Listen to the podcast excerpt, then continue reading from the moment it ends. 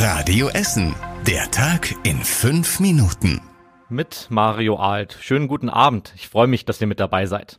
Der Tag ist mit einem neuen Angebot für alle Bus- und Bahnfahrer gestartet. Ab heute gibt es das Deutschlandticket bei der Ruhrbahn zu kaufen. Das neue Ticket ist ab dem 1. Mai im Nahverkehr in ganz Deutschland gültig, kostet zunächst 49 Euro und es ist monatlich kündbar. Zum Verkaufsstart heute hat die Ruhrbahn das ehemalige Kundencenter am Berliner Platz wieder eingerichtet. Der große Andrang ist da zum Verkaufsstart um 10 Uhr allerdings ausgeblieben. Unser Radio Essen Stadtreporter hat mit den ersten drei Kunden gesprochen. Für die zählte natürlich das Preisargument. Ticket 2000 kostet 120 Euro. Ja, das Ticket 50 Euro und ich glaube die Fahrradmitnahme 30 extra. Ich habe ein Auto, aber ich möchte das Ticket auf jeden Fall nutzen. Dann kann ich äh, auch mal ein bisschen weiterfahren. Ne? Man kann ja überall hin. Wolltest du nach Hattin, konnte man ja nur samstags und sonntags. Ne? Das Ticket gibt es auch online zu kaufen und viele Abonnenten bekommen es automatisch. In den letzten Wochen konnte man es auch online schon vorbestellen. Das haben bei uns in Essen 2200 Leute getan. Generell geht die Ruhrbahn von einer hohen Nachfrage aus, weil das Ticket so günstig ist. Heute war ein toller Frühlingstag, vielleicht noch etwas kalt, aber viel Sonne und ein wolkenloser blauer Himmel.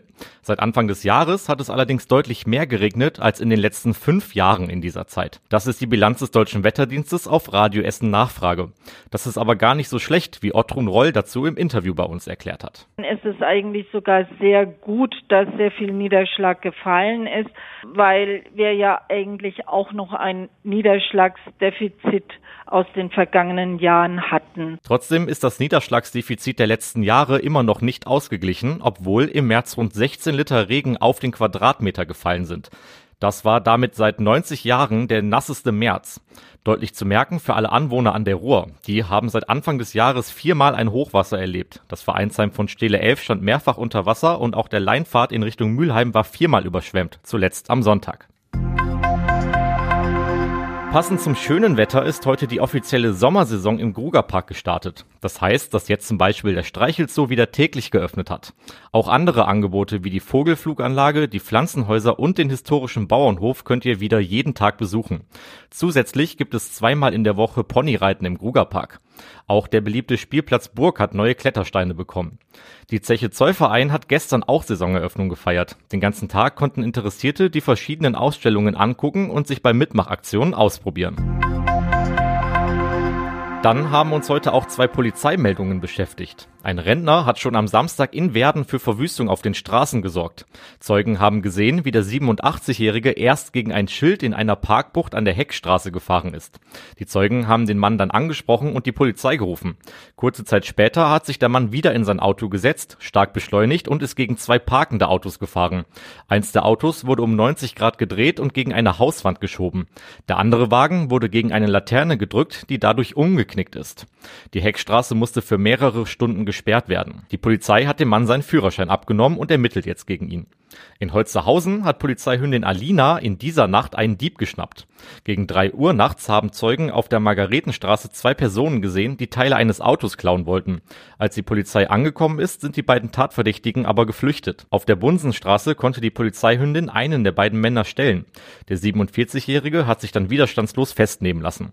Nach dem zweiten Mann wurde mit einem Hubschrauber gesucht. Die Fahndung verlief aber erfolglos. Und das war überregional wichtig. Vizekanzler Robert Habeck ist am Morgen in der ukrainischen Hauptstadt Kiew angekommen. Es ist sein erster Besuch seit Beginn des russischen Angriffskrieges auf die Ukraine. Habeck ist davon begeistert, wie schnell der Wiederaufbau in der Ukraine läuft.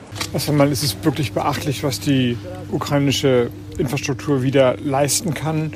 Es sind ja 200 Raketenangriffe erfolgt, speziell auf die elektrische Infrastruktur und die haben das alles wieder repariert.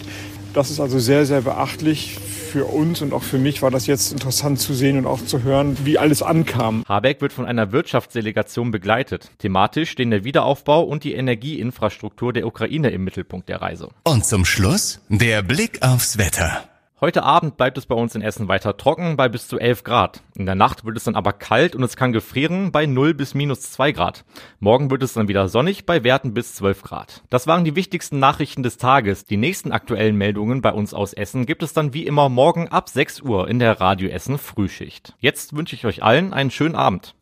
Das war der Tag in fünf Minuten. Diesen und alle weiteren Radio Essen Podcasts findet ihr auf radioessen.de und überall da, wo es Podcasts gibt.